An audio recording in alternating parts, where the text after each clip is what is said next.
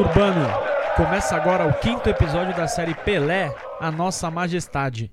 Eu sou Vinícius Cabral e tô aqui com o Fernando Ribeiro, como sempre. Fala, Fernando, tudo bem? E aí, Vini, tudo bem com você? Beleza? Pronto para contar mais uma, uma, um período marcante da história do Pelé, do Santos e um pouquinho também da seleção brasileira. No quarto episódio falamos dos anos dourados do Santos e a exuberante forma em que o Pelé se encontrava.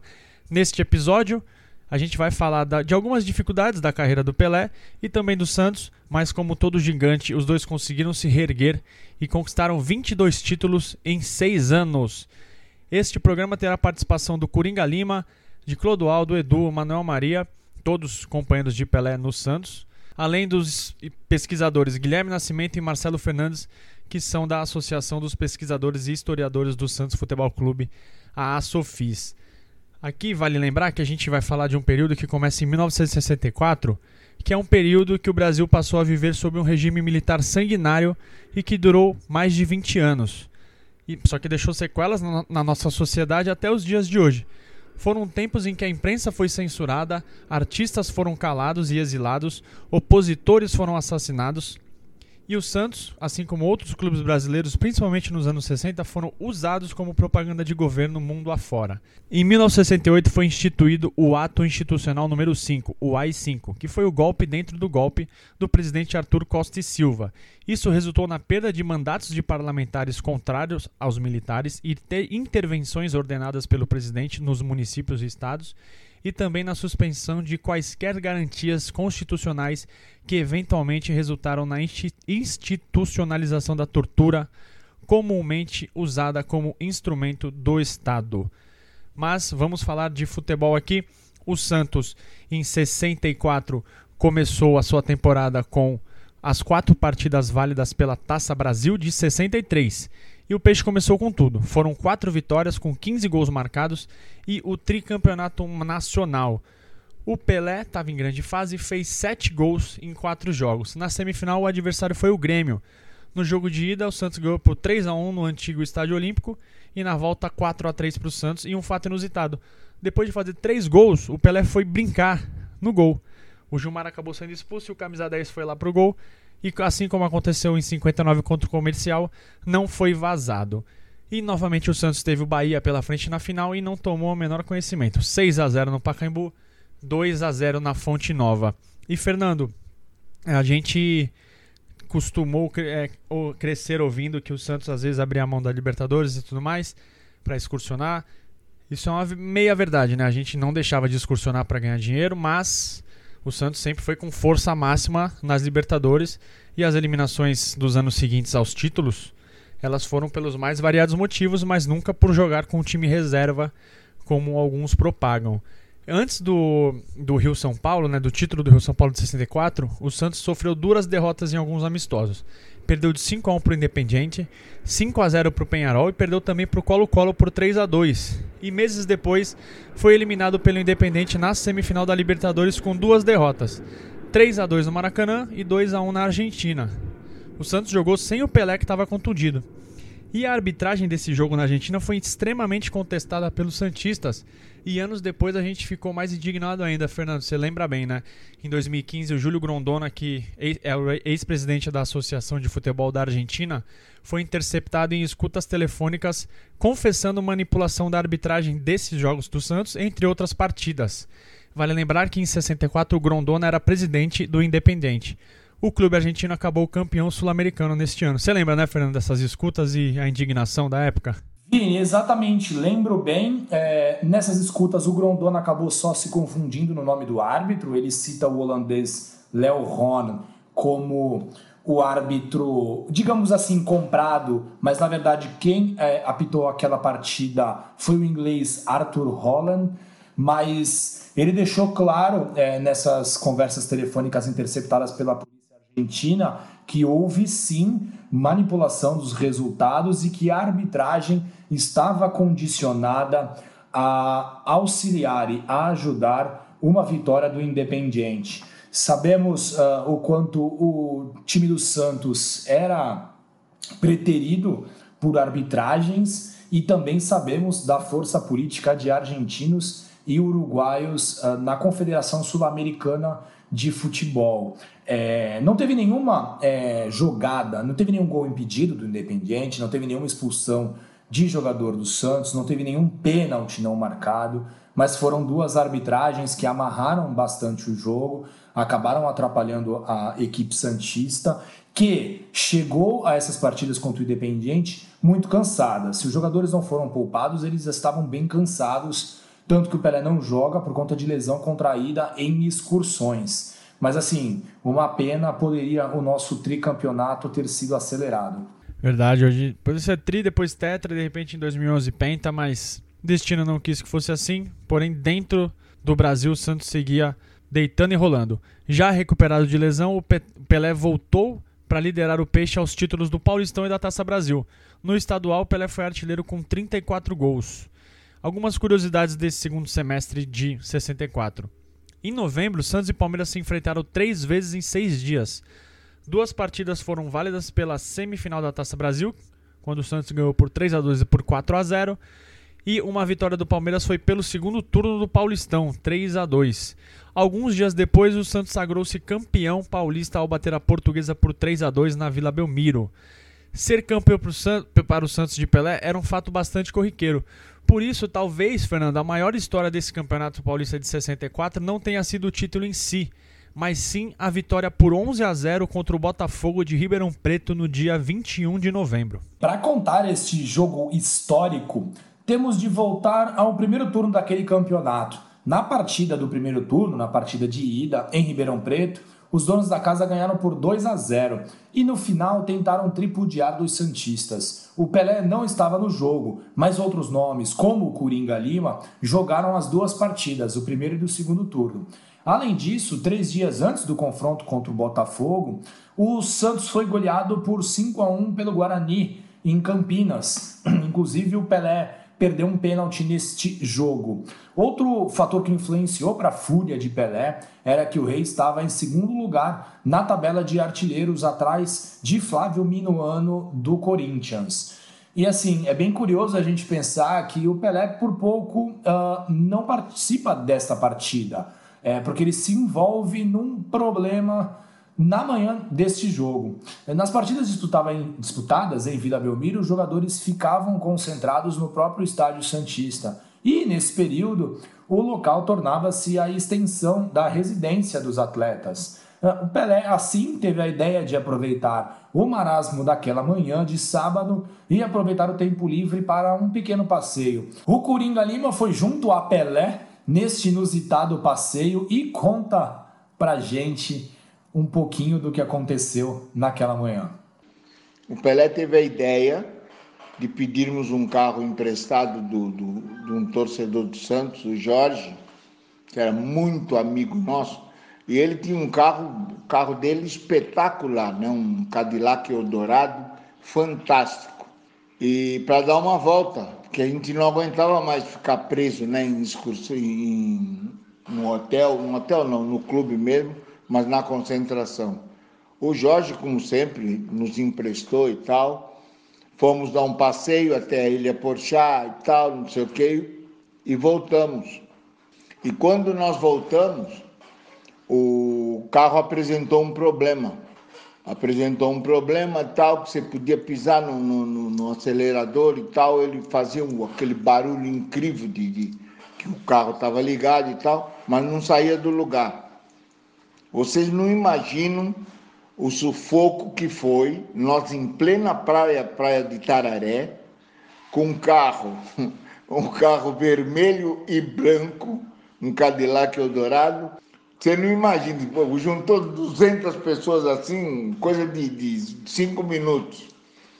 Mas no fim deu tudo certo, porque o, fomos, avisamos o pessoal lá do clube, vieram nos, no, nos apanhar e provou, porque eu reparei que isso aconteceu, que o carro do, do, do, do Jorge Abdullah e dramático, o Pelé na afobação de engatar a marcha, engatou a, quando estávamos para frente, ele engatou a ré. Tarde, fomos lá, almoçamos, ficamos quietos, não falamos para ninguém, mas notícia do meio do, do, do futebol, principalmente do Santos, corria muito rápido.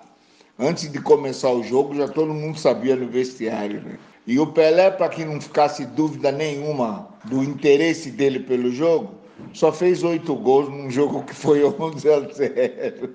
Foi muito bom isso aí. Pena que não temos imagens deste fato ocorrido na Baixada Santista. Bom, com tudo resolvido, era hora de entrar em campo. 10 mil torcedores foram testemunhas de algo realmente mágico. É, fez gol de tudo quanto é jeito naquela partida. Foi gol com a perna esquerda, gol com a perna direita, gol de cabeça, com chute colocado, com chute forte. A cada gol, os jogadores do Santos buscavam a bola no fundo das, das redes e voltavam ao círculo central, querendo mais. O primeiro tempo virou 7 a 0 para o Santos. Foram cinco gols de Pelé. Coutinho com assistência. Coutinho marcou um com assistência de Pelé e um gol olímpico de José Macia ao Pepe. No segundo tempo, Pelé fez mais três gols em três minutos e Toninho completou o placar histórico. O goleiro do Botafogo de Ribeirão Preto, Machado, disse ao Jornal do Brasil: em todas as vezes ele foi até o fundo das redes apanhar a bola com uma alegria extraordinária. Sentia ali seu amor completo pelo gol. E bem legal, Vini, que é, foi recentemente encontrado um acervo de imagens desta partida e que tentou virar livro, infelizmente teve o seu financiamento coletivo não completado. O projeto levava o nome de Exagero do Rei. Eram fotos, muitas fotos de qualidade absurda do fotógrafo Antônio Lúcio e a sua filha Silvia Herrera, o Antônio Lúcio já falecido, e a Silvia Herrera, a sua filha, estava tentando viabilizar o lançamento deste livro para que nós pudéssemos acompanhar imagens daquela tarde maravilhosa em Vila Belmiro. Os textos seriam dos jornalistas Antero Greco e Roberto Salim. E Vini, vamos ouvir o oitavo gol de Pelé, o décimo do Santos naquela goleada histórica, na narração do histórico Enio Rodrigues da Rádio Bandeirantes. O que, que eu tenho com isso, gente? Atenção, não vai Coutinho, penetrou para dentro da grande área, corta ele, o Vieira bota pela linha de fundo. E o Santos não quer saber se está 8, 9 ou 10. Ele está correndo e quer mais gol. E o Coutinho está fora de campo contundido. Vai ser cobrado escanteio por Pepe. Correu a atenção para o balão. Sobe pela cabeça.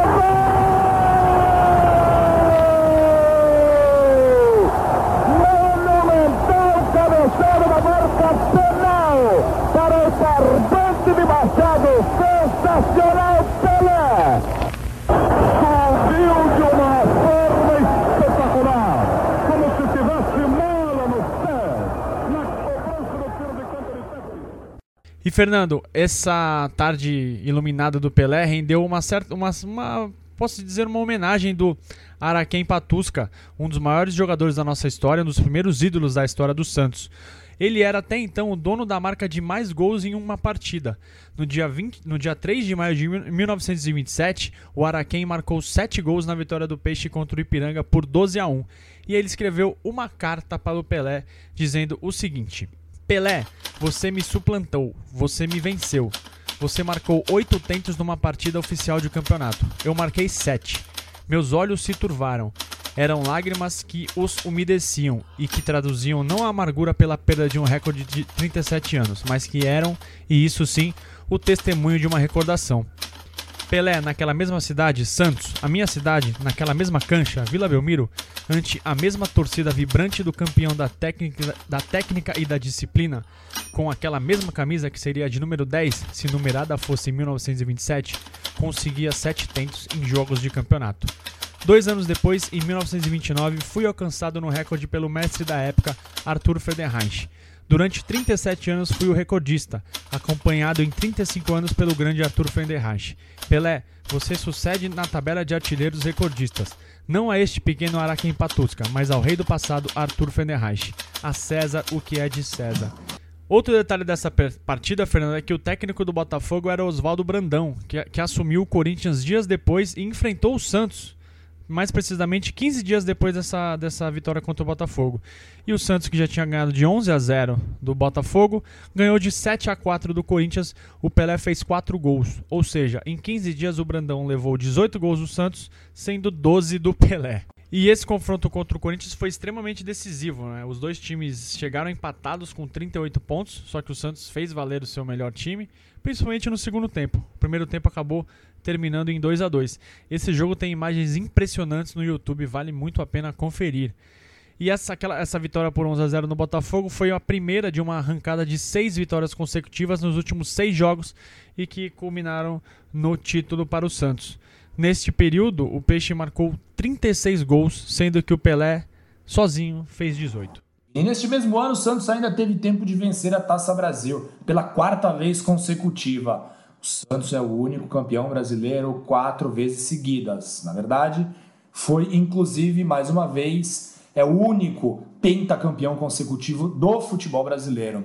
Desta vez, na Taça Brasil de 1964, a vítima foi o Flamengo, na partida de ida 4 a 1 para o Santos no Pacaembu com três gols de Pelé. Na partida de volta no Maracanã, o Peixe jogou para o gasto e apenas segurou 0 a 0 para ficar com a taça. Em dezembro, o Pelé falou ao jornal A Tribuna de Santos, algo que mostra como era a relação dele e daquele time com a cidade de Santos. Abre aspas, eu e o Santos somos dois namorados eternamente apaixonados um pelo outro. Eu dedico à cidade de Santos todas as minhas vitórias. Fecha aspas. Este foi Edson Arantes do Nascimento se declarando para a minha, a nossa maravilhosa cidade de Santos. Apesar do revés na Libertadores, o Santos seguia com as principais taças do futebol nacional: campeão estadual, campeão paulista, campeão do torneio Rio São Paulo e também campeão brasileiro da Taça Brasil. E o Pelé terminou o ano com 59 gols. Crise em Vida Belmiro, né? Mas assim, a gente tem que lembrar que o Pelé perdeu muitos jogos por motivo de contusão na temporada de 1964. No ano seguinte, 1965, o Santos levantou cinco canecos. Foi campeão paulista, campeão brasileiro da Taça Brasil, do quadrangular de Buenos Aires do torneio de Caracas e também do tradicionalíssimo hexagonal do Chile. Uh, a tradicional competição em Santiago reuniu equipes de todo o mundo ao longo dos seus 12 anos. O Santos venceu quatro vezes essa competição, sendo que na primeira de suas conquistas fez história. O Santos foi campeão ao bater a Universidade Católica do Chile, o Colo-Colo também do Chile, a Universidade do Chile e a seleção da Tchecoslováquia. Também tinha um outro componente nesta competição, o River Plate da Argentina, que acabou batendo o Santos, mas não impediu o nosso título. O Santos derrotou a seleção da Tchecoslováquia, a vice-campeã mundial, por 6 a 4, com três gols de Pelé. Uh, na verdade, a Tchecoslováquia, além de vice-campeã mundial, também era vice-campeã olímpica. Uh, uma partida em que foi chamada pela imprensa chilena de o jogo do século, o jornal argentino El Mundo estampou em suas páginas que, abre aspas, o grande Pelé foi o máximo no melhor match de futebol que a história do Chile já viu. E completou o jornal argentino. Foram 90 minutos para filmar, ir aqui para frente, exibir como modelo. A partida encerrou-se com 67 mil espectadores aplaudindo de pé. Naquela partida, o Santos jogou com Gilmar no gol, Ismael Modesto, Haroldo e Geraldino, Zito e Lima, Dorval Coutinho, Pelé e Pepe. E assim, Vini, para se ter ideia do tamanho do feito alcançado pelo time Santista, só a gente lembrar que os jogadores Popluhar, Pluskal, Pospichal, Kavasnak e o Mazopust foram titulares da seleção da Tchecoslováquia na final da Copa do Mundo de 1962, diante do Brasil. Outros dois, o Lala e o goleiro Schmucker, ficaram no banco naquele jogo.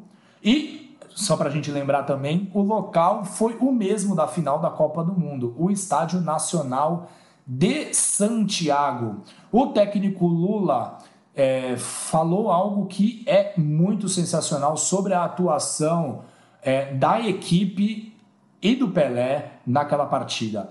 Não me atrevo a afirmar que este foi que este foi superior ao jogo entre Santos e Benfica, disputado em Lisboa pelo Mundial Interclubes.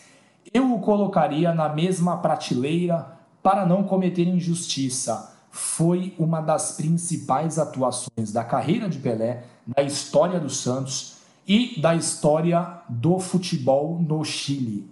Isso aí também vale lembrar para essas gerações mais novas que ficam falando, não, mas o Pelé tem mil, mil trezentos e poucos gols, é, mas... Contra fazendeiros e, e, isso. Não, e não só isso. É, ah, não, mas desses gols só 700 e tantos são oficiais. Cara, a gente está falando de gols contra seleções do, do, do, mais alto nível, como a Tchecoslováquia, contra times, contra Barcelona, contra Real Madrid, Inter de Milão. Então, assim, olhar para trás com os olhos de hoje para fazer uma conta e uma Vale gol, contra, vale gol contra o Getafe, mas não vale contra a Tchecoslováquia, vice-campeã mundial, né, Vini? Exato, aí fica complicado. Eu acho que vale contra todos. Botou camisa, entrou em campo, tem súmula, tá contando, gente. É o seu time jogando, é uma camisa, uma camisa histórica sendo representada. E o Pelé fazia gol tanto no amistoso contra a Tchecoslováquia, quanto oito gols no Botafogo e fazia gol em final de Copa do Mundo. Não tinha tempo ruim para ele. E, Fernando, a gente, nesse mesmo ano a gente conseguiu uma vingança é, contra o Independente, que tinha eliminado o Santos no ano anterior. E quando a gente fala vingança, ah, não foi na Libertadores, não, não foi. Mas esses jogos, esses torneios amistosos, entre aspas, disputados na América do Sul, eram verdadeiras batalhas, assim, os times disputavam, primeiro porque tinha muita grana envolvida e tinha muito respeito envolvido também. E o Santos acabou ganhando do Independente. Vamos contar sobre esse momento. Assim que o avião do Santos pousou em Caracas, né, onde foi disputado o torneio de Caracas, surgiu um boato de que Pelé poderia ser sequestrado a qualquer momento. A segurança foi reforçada e eh, o rei nada sofreu e assim ajudou o Santos a levantar a taça dessa competição. No primeiro jogo ele fez três gols na vitória por 3 a 1 contra o Deportivo Galícia, que era o atual campeão venezuelano, e na final atropelou o Independente por 4 a 0 dois gols de Pelé e dois gols de Toninho, que cada vez mais ganhava espaço na equipe. Um ano, é, já falamos né, que um ano antes o Santos tinha sido eliminado pelo, pelo Independente e eles estavam atravessados na garganta dos jogadores do Peixe. Então, assim, o Santos foi goleado no amistoso, eliminado, mas assim, eu digo, a goleada no amistoso já deixou atravessado na garganta dos jogadores. A eliminação mais ainda. E a gente já viu aqui por várias vezes como Pelé e os outros jogadores eram extremamente competitivos. E ainda em Caracas o Rei anunciou que renovaria o seu contrato com o Santos, recusando assim, afastando né, especulações de times do exterior, principalmente da Europa. Já no mês de fevereiro, Fernando Santos começou a sua participação na Libertadores, com o claro objetivo de retomar a hegemonia do, do, no continente. Na fase de classificação foram quatro jogos e quatro vitórias, com cinco gols de Pelé, na semifinal, o Santos teve pela frente o Penharol, seu antigo rival. E tivemos uma verdadeira, novamente, né? Uma verdadeira batalha em três partidas. Foram três jogos emocionantes e os uruguaios acabaram. Os uruguaios a gente tem que deixar bem claro que tinham um timaço, né? E acabaram levando a melhor com uma dose de ajuda da arbitragem também. No primeiro jogo no Pacaembu, um emocionante 5 a 4 para o Santos. O primeiro tempo acabou 5 a 2 para o Peixe, com gols de Pelé, que perdeu um pênalti, Pepe Dorval fez dois e Coutinho. Pedro Rocha, Hector Silva fez dois e Sacia marcaram para os uruguaios. Na partida de volta, diante de 75 mil espectadores no Estádio Centenário, os donos da casa venceram por 3 a 2 e jogaram melhor. Mas o árbitro argentino Luiz Ventre complicou a partida, deixando de assinar, assinalar um pênalti em Pelé e também anulando um gol de Coutinho. Além disso, Fernando, se não estava bom né, anular um gol do, do Coutinho e não deixar de dar um, e deixar de dar um pênalti no Pelé, ele deu um pênalti duvidoso para o time uruguaio. O jogo estava empatado em 2 a 2, resultado que garantiria o Santos na final, mas o Hector Silva fez o gol aos 44 do segundo tempo. Dorval ainda fez um gol que foi anulado nos acréscimos. O árbitro alegou que o jogo já tinha acabado. É cada uma, cara, que olha. No jogo de desempate realizado no Monumental de Nunes em Buenos Aires, empate por 1 a 1 no tempo regulamentar com o gol de Pelé. E na prorrogação, Sacia, ele mesmo que a gente falou um episódio atrás que jogava areia no olho, nos olhos dos goleiros, fez o gol da vitória e adiou o campeonato novamente. É, Vini, só, e só lembrar também que é, o Penharol passa a final depois de eliminar o Santos, e na final o Sacia, na final contra o Independiente, o Sacia é expulso por jogar, por ter sido flagrado jogando areia nos olhos do goleiro adversário. Então você vê quantas vezes ele deve ter feito isso durante toda a sua carreira. Apesar da eliminação, o Santos seguia como o time mais forte no Brasil e um dos melhores do mundo. Seguia reforçando sua equipe a fim de renovar o time titular. Neste ano estrearam nomes como Carlos Alberto Torres e Abel. Vini, em agosto de 1965, o Santos foi convidado para disputar o quadrangular de Buenos Aires, junto aos clubes argentinos Boca Juniors e River Plate, e também com a presença do Real Madrid.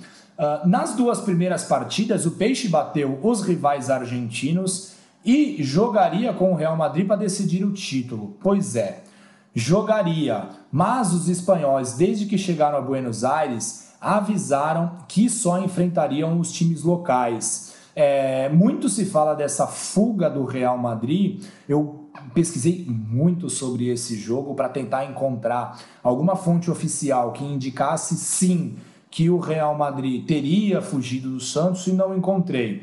É, então, o que fica para a história é que o Real Madrid, quando foi convidado pelo Boca Juniors, Boca Juniors e pelo River Plate, teria apenas vendido duas, duas datas, ou seja, duas partidas, e ele teria se certificado que estas duas datas seriam apenas contra times locais. O, a organização do torneio convidou o Santos e então esta partida não pôde ser realizada. Obviamente que os jogadores e os dirigentes do Real Madrid temiam muito uma nova partida contra o Santos, porque em 1959 eles ganharam do Santos muito cansado na excursão europeia e jamais deram a oportunidade de uma revanche. Também no segundo semestre, o Santos defendeu os títulos do Campeonato Paulista e da Taça Brasil, ambos com maestria.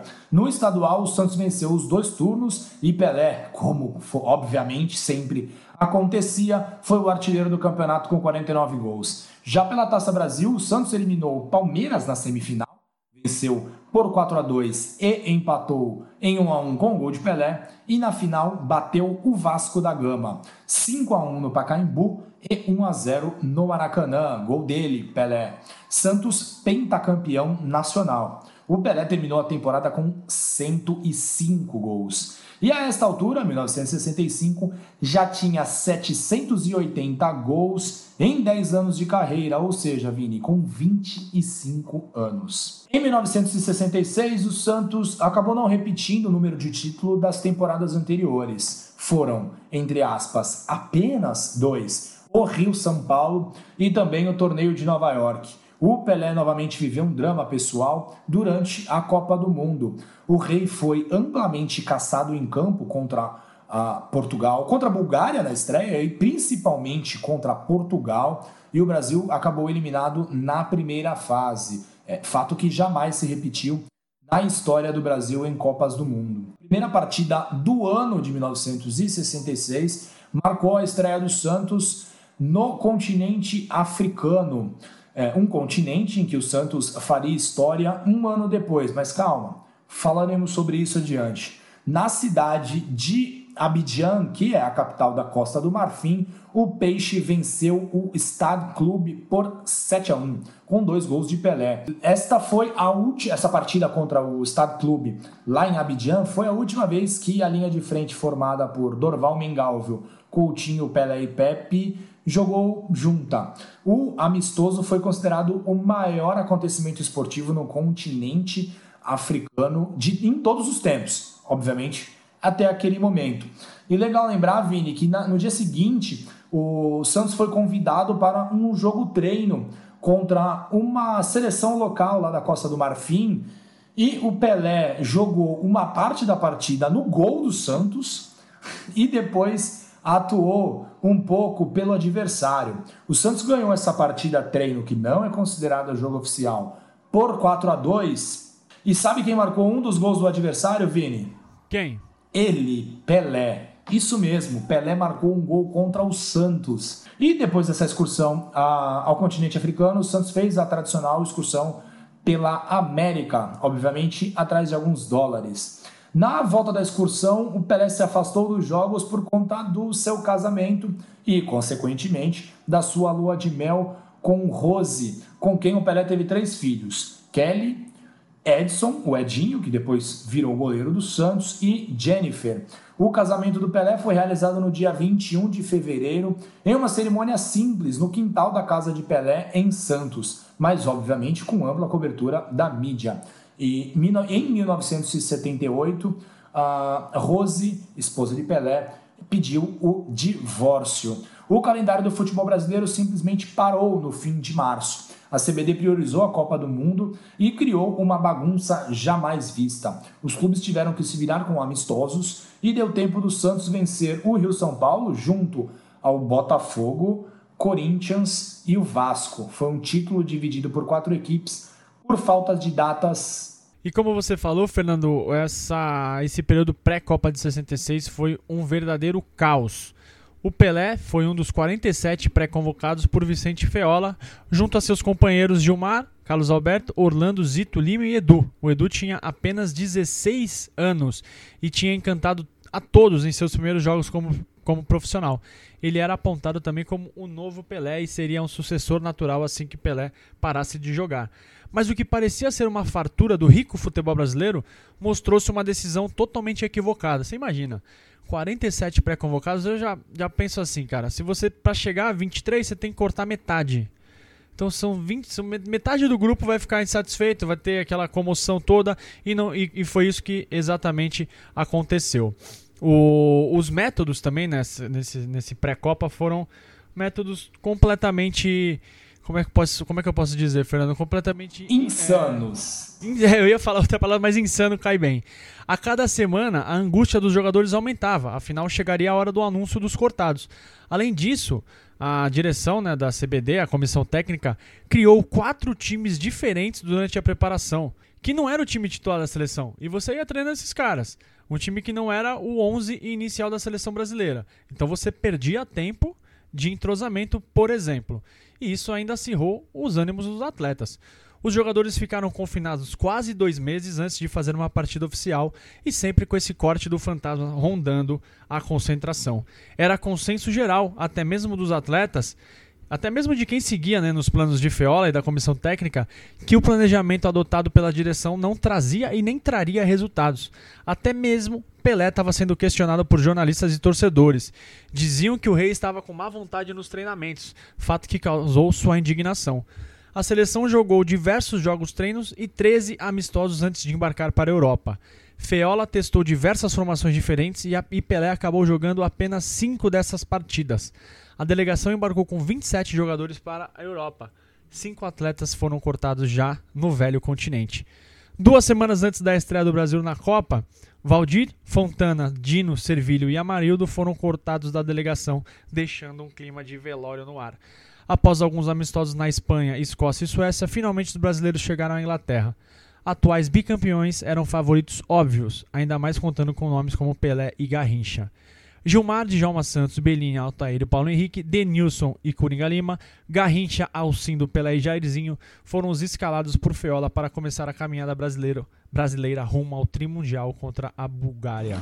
Vini, o Brasil venceu por 2 a 0 com gols de Pelé e de Garrincha, ambos em cobranças de falta. O jogo foi muito violento e deixou muito violento principalmente por parte da seleção búlgara, e deixou uh, sequelas nos joelhos e nos pés de Pelé. É, essa partida também marcou a última exibição da dupla Pelé e Garrincha pela seleção brasileira. Juntos, jamais perderam. Jogaram 40 vezes, com 36 vitórias, 4 empates. Com Pelé contundido, coube a Tostão a vaga de titular. O Brasil acabou não indo bem e foi superado por 3 a 1 pela forte seleção da Hungria. A última partida da fase de grupos contra Portugal era de vida ou morte.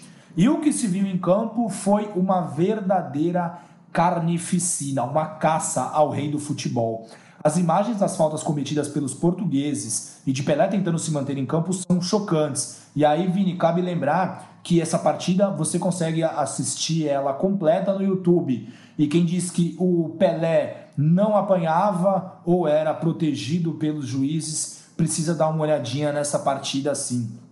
O Feola promoveu nove alterações no time titular Uh, e os portugueses contavam com craques como o Eusébio e a base do Benfica, bicampeão europeia alguns anos antes, e não tiveram dificuldades em vencer o Brasil por 3 a 1. Uh, ah, o Brasil acabou eliminado, não com esta derrota, mas sim com a vitória da Hungria no dia seguinte. A combinação de resultados fez o Brasil voltar mais cedo para casa. O Edu falou que o Pelé se incomodou com tudo o que ocorreu naquela Copa. Vamos escutar o nosso grande Jonas Eduardo Américo? E ele ficou muito chateado com aquilo, porque depois elegeram também o Eusébio como o novo rei do futebol, o novo, no, novo Pelé não, porque para ter Pelé só tem um. Então, ele ficou muito chateado com aquilo. O Pelé, novamente machucado em uma Copa, uh, muito incomodado, muito irritado e muito triste, prometeu que jamais vestiria a camisa da seleção brasileira novamente. E, de fato, o rei ficou dois anos afastado do Scratch Canarinho. O Lima, o Coringa Lima, foi titular em todos os jogos da Copa, daquela Copa, um dos poucos que disputou todas aquelas três partidas da seleção brasileira, e ele falou sobre a violência dos portugueses. Conta aí pra gente, Lima eu acho que esses, esses jogos, os jogos e amistosos, pode, pode ser colocado. Uhum. Pelé, se ele ficasse cinco minutos em pé, era muito. Porque os caras, as pessoas, os jogadores, os times, todo mundo estava indo e só batendo, batendo, batendo numa pessoa só. Edson Arantes do Nascimento. Sabe, o que a gente não entende é de que, além deles baterem, além deles baterem, eles ficaram, se queixaram muito, se queixaram demais. Então ficou fácil, porque os dois times falando o mesmo idioma, ficou fácil. Aí teve um, um determinados momentos que nós falamos, ela falou assim, você já pensou se o mesmo que vocês estão fazendo com o nosso, com o nosso time, nós fizéssemos com o Eusébio? Que era o jogador de maior nome deles. Não, mas não estamos a fazer nada e não sei o que. Ela falou, não, tudo bem. Não vai, não vai mudar nada. Não vai mudar nada porque o jogo já está quase que no final. Agora, vocês foram desonestos. Desonestos. Como destaque do Santos no segundo semestre, podemos lembrar a vingança de Pelé contra os portugueses. Pouco mais de um mês após a eliminação do Brasil na Copa do Mundo, o Santos faturou o torneio de Nova York e bateu o seu antigo freguês Benfica por 4 a 0, com gols de Toninho, dois de Edu e um dele, Pelé. Uh, Jaime Graça, Coluna, Torres, Simões, José Augusto e Eusébio eram portugueses que jogaram uh, pela seleção sua, do seu país na Copa do Mundo e também jogaram pelo Benfica esta partida que o Santos trucidou-os por 4 a 0. Pelo lado do Santos, o Coringa Lima também sentiu o sabor da vingança, já que também participou da derrota da seleção lá na Copa do Mundo da Inglaterra. O Edu não jogou na Copa contra os portugueses, mas estava na delegação e comentou um pouco sobre essa partida. Fala para nós, Edu. Ele estava muito chateado com isso, né? Porque ele não pôde jogar a Copa, ele ele sentia muito porque ele não tinha jogado nenhuma Copa toda.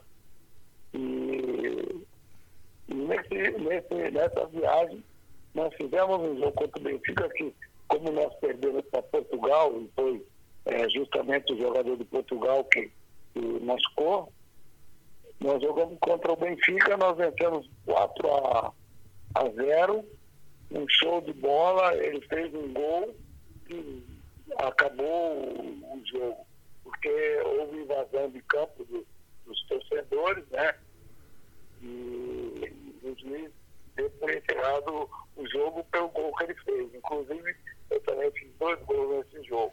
Então, ele conseguiu dar a volta por cima rapidinho com o Santos em, em cima do praticamente da seleção, porque o Benfica era a seleção portuguesa, era a base da seleção portuguesa. E acabou sendo, essa vitória acabou sendo uma maneira de limpar um pouquinho a imagem do futebol brasileiro que ficou arranhada após a Copa de 66. O segundo semestre, como você falou, teve só esse jogo contra o Benfica a destacar, né? Foi o, o Peixe foi o terceiro colocado no Paulistão e foi amplamente dominado na final da Taça, do, na Taça Brasil pelo histórico Cruzeiro de Dirceu Lopes e Tustão. Perdeu por 6 a 2 e 3 a 2. O Santos precisava de uma reformulação e a diretoria decidiu por bem dar fim à trajetória do técnico Lula no comando alvinegro. O Lula, como a gente já frisou em outras oportunidades, é o maior técnico da história do Santos e um dos maiores técnicos do mundo. Ele ficou 12 anos na frente do, do comando do Peixe, conquistou todos os títulos possíveis, revelou diversos jogadores, é, Pelé entre eles, entre outros tantos. É, o Lula foi responsável direto por gerar milhões de receita para o clube, tanto em títulos como em renda, como em venda de jogadores. Então, assim, o Lula ele deve ser lembrado como o excelente, excepcional treinador que foi. E é, infelizmente, não é a imagem que muito tem, muitos têm dele. E para suceder o histórico treinador, o Santos recorreu a Antoninho, o arquiteto da bola, que foi um dos maiores meias da história do clube. Ele já era auxiliar do Lula e assumiu o comando da equipe no ano seguinte. O Pelé terminou a temporada de 66 com 42 gols, sua menor marca da carreira até então, e pela primeira vez em 10 anos não terminou o Paulistão como artilheiro. O artilheiro foi o Toninho Guerreiro, seu companheiro de ataque no Peixe. Aí você vê, 42 gols foi a menor marca dele. Hoje em dia um jogador faz 42 gols aqui no Brasil e é aclamado. É aclamado, impressionante. Tudo bem que hoje em dia os jogos antigamente terminam 6 a 3, 6 a 4, hoje em dia é 1 a 0, 2 a 0. Mesmo assim dá o tom de o que, que aquele Santos fazia. Em 67, Fernando Santos começou a sua retomada. Em, em, conjunto com a diretoria, o Antoninho começou a dar uma nova identidade ao time já na sua estreia, que foi no amistoso contra a seleção de Mar del Plata, realizado lá na Argentina. O Santos ganhou por 4 a 1 e contou com a presença de novas caras como o lateral esquerdo Rildo, recém-contratado junto ao Botafogo, e também do meia Buglé, que veio do Atlético Mineiro. Outros nomes como Abel, Edu e Clodoaldo passaram a ter mais oportunidades na sequência das temporadas, tornando-se importantes nomes na história do Santos. O Clodoaldo já convivia um pouco com os profissionais, com os jogadores profissionais lá na Vila Belmiro, né? Mas foi nas primeiras viagens que fez com o time principal que ele percebeu o tamanho do Pelé e do Santos lá no exterior. Fala aí, Corró. 17 anos apenas e vi, né? Eu fiquei assim, é, tive um pouco do conhecimento da grandeza do que é o Pelé. É, a gente sabia, né? Pô, o Pelé, o Pelé, mas quando você vai para um país que você vê as pessoas fazendo questão de tocar, de dar um beijo nele, de passar a mão no Pelé, de, pô, é coisas assim que você não imagina. Quando ele passava, a pessoa ia lá, sabe, e, e, e fazia uma reverência aí, onde ele pisava, onde. Nossa, coisa então, eu vivi essa experiência com, com o Pelé. Essa reformulação dentro e fora das quatro linhas fez com que o Santos voltasse ao topo do futebol estadual e nacional. Em 67, 68 e 69, o Santos beliscou outro tricampeonato paulista, venceu a Taça Brasil de 68, a Recopa Sul-Americana e a Recopa Mundial, além de outros torneios.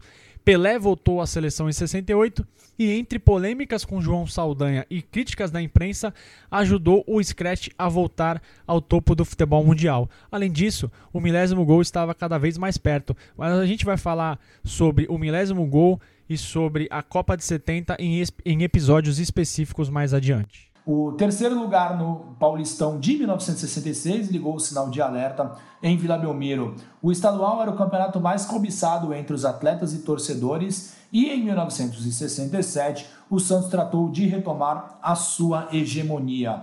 Em 1967 o título só veio após a realização de um jogo de desempate contra o São Paulo. Edu e Toninho fizeram os gols que renderam a volta da taça do Campeonato Paulista para Vila Belmiro. Depois de 10 anos, nove vezes Pelé e uma vez com o Toninho, o Santos não emplacou o artilheiro do Paulistão, o Flávio Minuano, do Corinthians, foi o maior marcador. Em 1968, o Peixe venceu com certa facilidade um confuso Campeonato Paulista.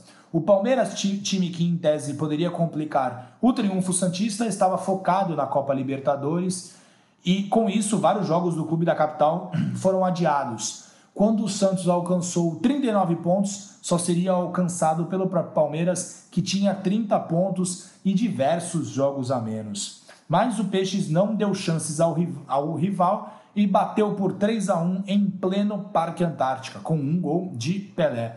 O Palmeiras não, acabou não conseguindo o título da Libertadores e de quebra quase caiu no campeonato estadual. O Paulistão de 68 marcou também a quebra do tabu de vitórias contra o Corinthians, que durou por 11 anos e 22 jogos. A torcida do Corinthians deixou o Pacaembu em êxtase, gritando 1, 2, 3, o Santos é freguês e com e, com, e também né? é e também uma musiquinha que mostra o quanto eles eram amargurados. A musiquinha era com Pelé, com Edu, nós quebramos o tabu, porque para eles, é, para eles ganhar tinha que ser também com os nossos principais jogadores. Já em 1969, Pelé e o Santos retomaram a artilharia da competição, né? Já em 1969, o Pelé e o Santos retomaram a artilharia da competição.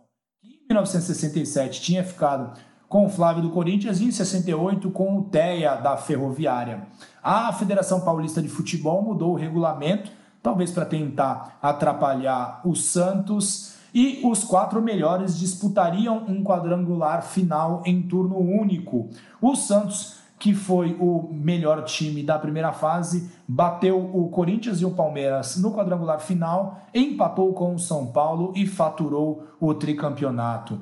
O Pelé estava em grande forma pré-Copa de 70, mas falaremos sobre Copa, eliminatórias e algumas polêmicas no episódio número 7. Como você disse, né, o tricampeonato estadual colocou o Santos de volta no topo do, do, do, do estado, mas também era preciso retomar a hegemonia nacional e foi o que o Santos fez em 1968, na edição do torneio Roberto Gomes Pedrosa, que era o equivalente ao Campeonato Nacional de 68. Ele foi disputado de, por 17 clubes, divididos em dois grupos, mas todo mundo jogava contra todo mundo. O Santos venceu o grupo B e no quadrangular final ganhou de Internacional, Palmeiras e Vasco para conquistar o seu sexto título nacional.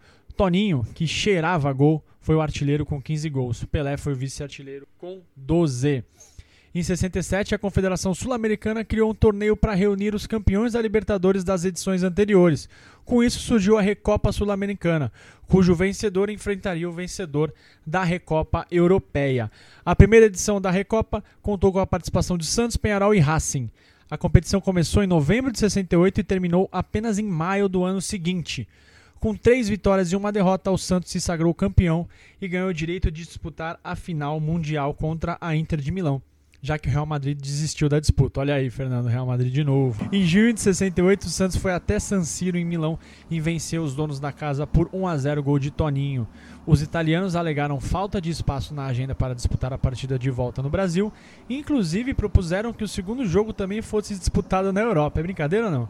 O Santos não topou jogar a volta por lá, né? Pô, não faz sentido jogar dois jogos na Itália, não. E foi declarado campeão. O Santos chegou num dado momento de propor uma segunda partida em Nápoles, não em Milão, e mesmo assim a Inter não quis. E até hoje, muitos reivindicam aquela conquista como uma espécie de terceiro título mundial do Santos. Na época, o time foi chamado pela imprensa como campeão dos campeões mundial, mundiais. Inclusive, chegou a usar uma camisa com uma terceira estrela acima do escudo, mas logo depois retirou. Aliás, o ano de 68 marcou a estreia das duas estrelas no símbolo do peixe, em alusão aos mundiais de 62 e 63. E Fernando, nessa época também o Santos recebeu um convite inusitado da Liga Americana de Futebol. Vamos ouvir o Marcelo Fernandes sobre esse assunto. Uh, Eugênio Scott, esse empresário em 1969, no 26 de fevereiro de 69, ele deu uma entrevista à revista Veja. E esse cara falou, falou assim, o único cara que é capaz de lotar estádios no mundo todo é o Pelé.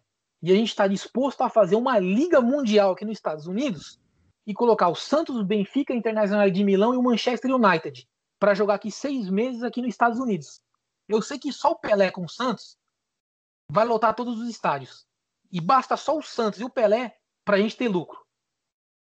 E eles fizeram essa proposta ao Atier e ao Santos, e o Atier falou assim: você é louco, eu vou ficar seis meses jogando nos Estados Unidos aí, Liga Americana, a gente tem que jogar ali, Campeonato Paulista, Campeonato Brasileiro. É, Robertão, você imagina afastar os jogadores da família deles aqui seis meses aqui? É impossível. Outras conquistas do Santos né, nesse intervalo de tempo entre 67 e 69 foram o Triangular de Roma barra Florença, Torneio da Amazônia, Pentagonal de Buenos Aires, Torneio de Cuiabá e Octogonal do Chile. Esse último, o Torneio do Chile, merece um destaque. O Santos bateu novamente a Tchecoslováquia, desta vez por 4 a 1 ganhou também pelo mesmo placar da Universidade Católica, ganhou por 4 a 0 do fortíssimo Vazas da, da Hungria, com dois gols do Pelé. O Santos perdeu para a Universidade do Chile, depois ganhou de Racing 2 a 1, Colo-Colo 4 a 1 e ganhou de 3 a 1 da Alemanha Oriental. O Pelé teve alguns problemas com lesão e acabou perdendo algumas partidas. Em outros jogos ele foi substituído também por conta dessa lesão. Essa alegria por esse título contrastou com a tristeza pela morte de Nicolau Moran, vice-presidente do clube que faleceu durante a viagem para o torneio. Ele foi um habilidoso meio-campista, vestiu a camisa do Peixe por 130 vezes, marcando 28 gols nas décadas de 30 e 40. O Moura também integrou o elenco que conquistou o primeiro Campeonato Paulista do clube em 35. E depois que ele se aposentou dos gramados, ele teve vários cargos diretivos no clube e foi adorado por várias gerações de craques. Em 1967, antes da tradicional excursão para a Europa, o Santos fez sua primeira excursão de fato para a África. Um ano antes, o Santos havia jogado no continente, mas apenas uma partida oficial e um jogo treino.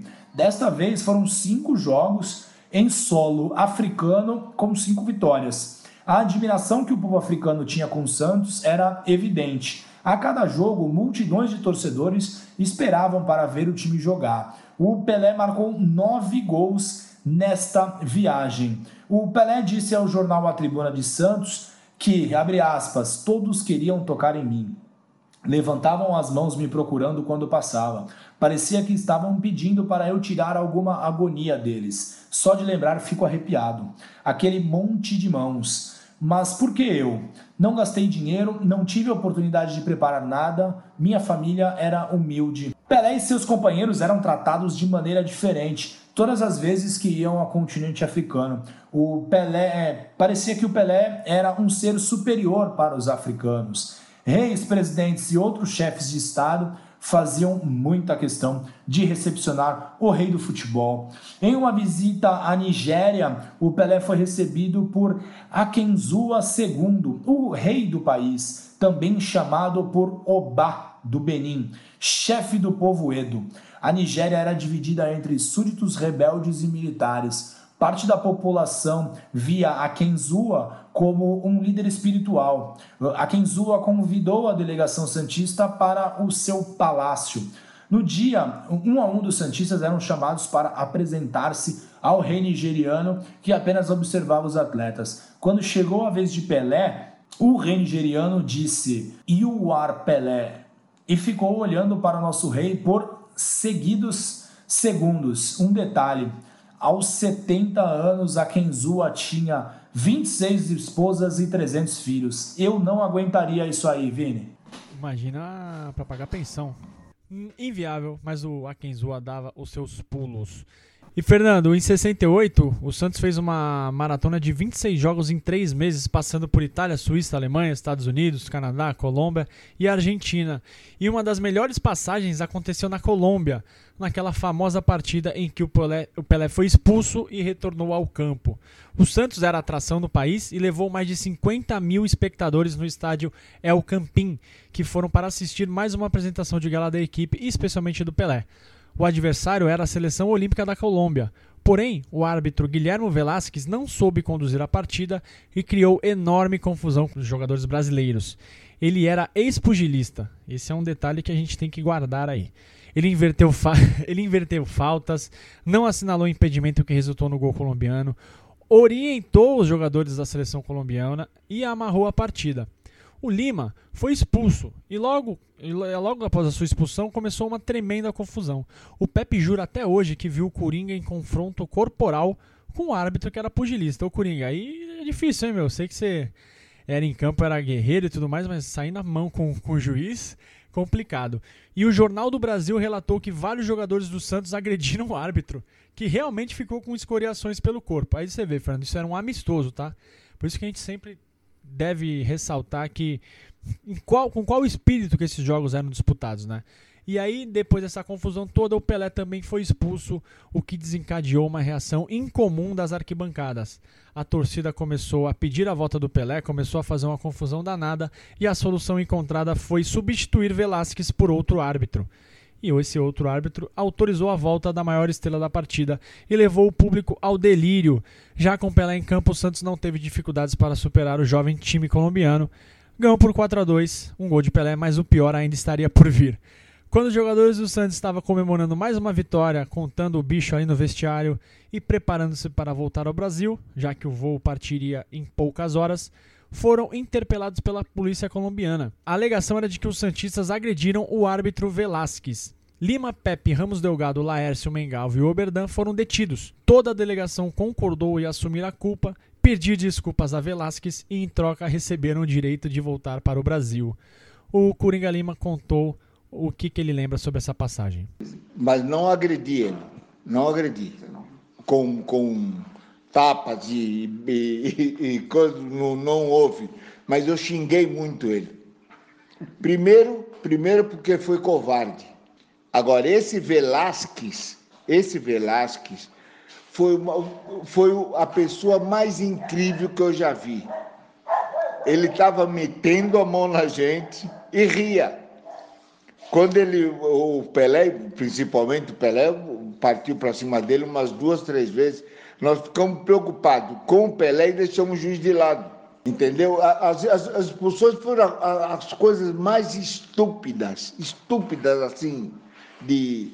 Essa jogadinha, por exemplo, o cara, a falta é sua, o cara vai botar a bola no, no, no local, né, para bater a falta. Você passava uma vez perto da bola e passava outra vez. Quando acontecia os dois times fazendo a mesma coisa. A partir do momento que você expulsou esse jogador, o jogador esquece, é. vai para casa, vai tomar o teu banho e tal. Ele expulsou o Pelé. A torcida em pé, a torcida em pé, gritando: que salga o juiz, que fique Pelé. Vini, no dia 10 de novembro de 1968, a rainha inglesa Elizabeth, na época com 44 anos, naquela época ela já tinha 44, hein, Vini? Foi ao Maracanã como parte de sua agenda na cidade maravilhosa do Rio de Janeiro. Cariocas e paulistas duelaram em campo, com vitória dos paulistas por 3 a 2 com um gol de Pelé, diante de 120 mil pessoas. Ao final do jogo, o rei foi até a tribuna de honra receber um troféu das mãos da rainha. O Carlos Alberto passou a braçadeira de capitão para que o encontro real pudesse ser realizado. Por meio de um tradutor, trocaram palavras elogiosas. O Pelé era uma verdadeira celebridade mundial. No Brasil, seu rosto aparecia nos programas e propagandas da TV Excelsior, com quem tinha contrato de uso de imagem e participou de novelas como Os Estranhos. O personagem de Pelé, Plínio Pompeu, fazia o contato com extraterrestres do planeta Gama Y12. Que belíssima trama. Lembrando que era uma época em que o homem estava prestes a pisar na lua. Pelé também se arriscava como cantor, tocava violão, que foi um gosto que ele adquiriu nas concentrações com o Tite, que era considerado o craque cantor. E o Pelé também era compositor. O rei gravou um disco chamado Tabelinha, com Elis Regina, com as músicas Perdão Não Tem e Vexamão. E assim, é legal que a Elis Regina disse ao Pelé: Porra, Pelé, eu nunca quis ser jogador do Santos se você vai querer concorrer comigo, ser cantor? outro dia me pegaram de surpresa. Me deram violão e fizeram eu cantar. Eu todo desajeitado. Ai,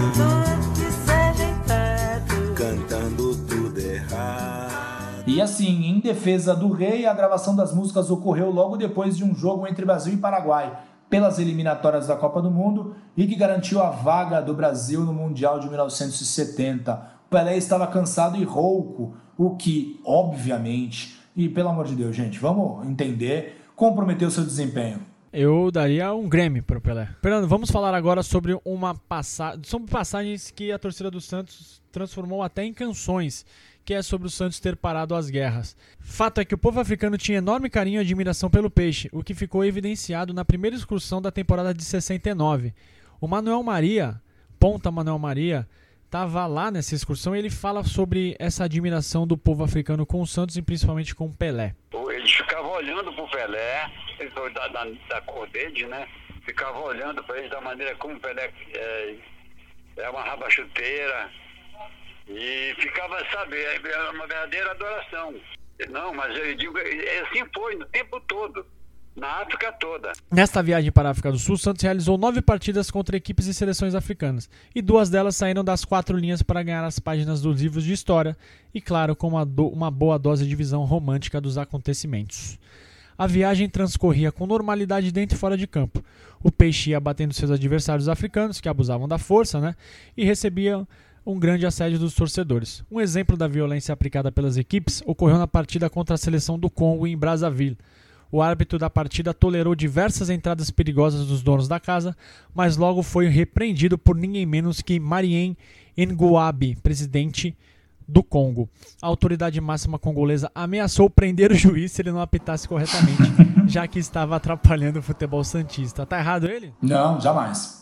E para falar melhor sobre o que aconteceu nesta viagem para o Congo, a gente falou com o professor Guilherme Nascimento, uma autoridade no quesito pesquisa sobre o Santos Futebol Clube. Ele vai falar sobre o contexto político no local. Kinshasa e Brazzaville são duas capitais separadas por um rio, né, que é o Rio Congo. É, Kinshasa é a capital do, do, que, é, do que era o Zaire, mas é, é a República uh, Democrática do Congo e Brazzaville fica na República do Congo. Em 69, os dois países tinham uma diferença é, política ideológica muito grande. A República do Congo tinha uma orientação é, marxista-leninista e a República Democrática do Congo era uma, era uma, era, tinha um governo pró Estados Unidos. Então eu tinha dois países limítrofes, né, separados por um rio, um é, com uma aproximação muito grande com a União Soviética e outro com uma aproximação muito grande com os Estados Unidos, né, dentro de todo o contexto de Guerra Fria dos anos 60, 70. Os dois países estavam no auge de um conflito diplomático acarretando no fechamento de suas fronteiras. E o Guilherme também falou sobre este conflito e como os países estavam com presença das Forças Armadas em suas ruas. Esses dois países haviam, estavam com as suas relações diplomáticas rompidas, né? Então não havia travessia da população, né? De um, de um congolês de, de Brazzaville não poderia atravessar para Kinshasa. E o inverso a mesma coisa. Um congolês de Kinshasa não poderia ir para Brazzaville. Né? O, havia um bloqueio os dois portos pelos dois países. Né? Então é dentro desse contexto que o Santos vai jogar. Na República do Congo, na, na, no período que o Santos estava uh, viajando pela África, uh, havia houve uma tentativa de, de, de, golpe, uma tentativa de algum de uma, uma instabilidade interna e que os militares estavam na rua, né, para é, garantir a segurança. Então, e assim, e, e com isso a, e, tensionava ainda mais as relações entre os dois países. E aí, Fernando, a única maneira de atravessar de um país para o outro era cruzando o Rio Congo. Só que a travessia estava suspensa por conta dessa falta de relações entre os países. E o Guilherme falou do acordo que foi feito para o Santos seguir viagem com tranquilidade. É, a gente pode romantizar a história ou a gente pode ser um pouquinho mais realista, né? Sendo realista, é o seguinte: o Santos precisava atravessar o rio porque tinha uma cota para ganhar de uma bolsa em dólares para receber. O governo do, da República do, do Democrático do Congo queria a exibição do Santos porque isso era um Isso era uma propaganda do país, né? E o, e o, Santos também já tinha feito a mesma coisa na República do Congo.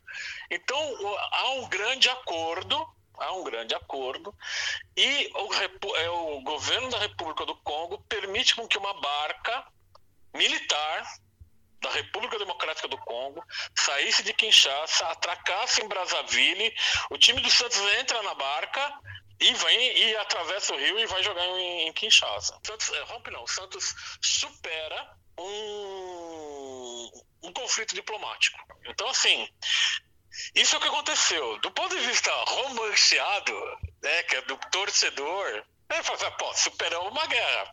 Né? Então, assim, o Santos superou uma guerra. Era um, era, um, era um estado de guerra? Era. Tenta, tentasse atravessar uma barca militar, sair de Kinshasa e fosse até o porto de, de Brazzaville. Ia ser recebida a bala. E o inverso, a mesma coisa. Só que, como era o Santos que estava indo jogar, então, assim, houve grande acordo para que se jogasse, para que se tivesse isso em paz né, em relativa paz. Isso em paz, quando a gente fala, é assim, não é paz todo mundo de braço dado, pulando de alegria, assim, sem incidente, né? Sim, e assim, não dá para tirar o seguinte, um tremendo aparato de segurança, né? Dos dois lados, dos dois lados. Após a trégua entre os Congos, os Santistas seguiram para a Nigéria, onde novamente mostraram que faziam parte de um time realmente iluminado. O país vivia a chamada Guerra de Biafra desde 1967, com sangrentos conflitos causados pela tentativa de separação de algumas províncias. Benin, a cidade escolhida como palco do jogo do Santos contra a seleção do Centro-Oeste africano, era uma espécie de base desses grupos separatistas. E o nosso professor Guilherme Nascimento volta para explicar um pouco do contexto da Nigéria naquela época. A, a, a guerrilha de Biafra, né, ele, era numa, era numa região é, e o Santos, o Santos, que não era assim, não era na região de, de Lagos, né, da, da, da, da capital, mas, é, mas tinha um certo controle, mas tinha uma cidade, a cidade de Benin, é, na Nigéria, que é uma, que era uma cidade de importante do ponto de vista cultural, né? Mas meio tipo cidade símbolo do, tipo um, é, uma cidade símbolo, uma cidade que é um, tipo uma capital cultural, espiritual, lá na, na pelo menos na época. Uh, e essa cidade, apesar de não ser da região de Biafra, como era uma cidade importante, é, ela tinha atividades de guerrilha né, para desestabilizar o governo. Né, isso é, é, era uma das táticas que, que, que o pessoal fazia. Uh, então o Santos joga lá em Lagos e também, né, de novo, é um governo é, amparado no, no, no, no, regime militar, que tem uma disputa militar, tem uma guerra civil em, em curso no país. E, e aí o governo nigeriano entra em contato com o empresário lá que estava bancando a excursão do Santos, estava organizando a excursão do Santos, já entra em contato com os dirigentes do Santos e propõe um novo jogo na Nigéria. Só que não mais na capital, mas sim nessa cidade que eu falei, que é a cidade de Benin. Né? Por que, que eles queriam esse jogo em Benin? Por ser algo simbólico. Né? Aqui, ó, é para mostrar, na realidade, é para mostrar o seguinte: ó, nós temos o controle do país. Então a gente pode chamar um time de, de renome internacional para jogar na cidade que nós vamos dar toda a segurança. Uh, e realmente eles dão a segurança. Né? Não, uh, uh, havia, era uma região que estava isolada, né? havia um controle de, de acesso a essa região. E quando o Santos vai jogar ali, eles liberam o, o, o transporte rodoviário para lá. Então as pessoas podem atravessar, a coisa que é, é, sempre se conhece, sempre se fala quando, de, quando é contada essa história, que havia uma ponte que, que, né, que atravessava um rio, essa ponte foi liberada, porque era, era, era a estrada de acesso para a cidade. Então eles liberaram a estrada e realmente decretaram feriado. Né? Então, assim, de novo, né, que nem a história de Kinshasa, do ponto de vista romanceado do torcedor, o Santos parou mais uma guerra. Né? Então, assim, teve, teve atentado, teve tiroteio, teve explosão? Não, não teve. O governo militar da Nigéria precisava mostrar o controle de um lugar. Por outro lado, eu vejo que qual seria, eu faço a seguinte interpretação, qual seria a grande vantagem para o grupo separatista fazer algum tipo de, de atentado que impedisse a apresentação dos caras que eles, assim, o que eles lucrariam com isso? O que, que, o grupo separatista poderia lucrar com um eventual é, incidente internacional com a presença dos Santos? Eu acho que nenhum. Então ficou assim, os caras, o regime, o, o governo nigeriano colocou um tremendo aparato militar, isso, isso é, é, é dá para a gente pegar pelas notícias, um tremendo aparato militar. O jogo aconteceu, então, assim, liberaram a tal ponte, deram feriado, a população pôde ir pra rua. Mas, assim, com o exército na rua. Então, assim, é, não é aquela paz de. Aquela paz que, meu, tá, tem tanta segurança que não vai acontecer nada. Assim, Fernando, a gente como pesquisador, né, com, com quem gosta muito de história, a gente tem que colocar as cartas na mesa, né? Mas essa visão de que parou a guerra, ela ganha muita força quando você conversa com os jogadores da época. A gente já falou isso com alguns, alguns outros jogadores em outras oportunidades, como Lima, como o próprio Edu. E para eles é, é, fica claro que existia sim um confronto, existia sim um perigo muito grande e, e, e eles sentiram isso na pele, né? Pô, você vai pra um lugar e vê um tanque, cara, um tanque de guerra no meio da rua. Tudo bem que aqui no Brasil isso é comum, né?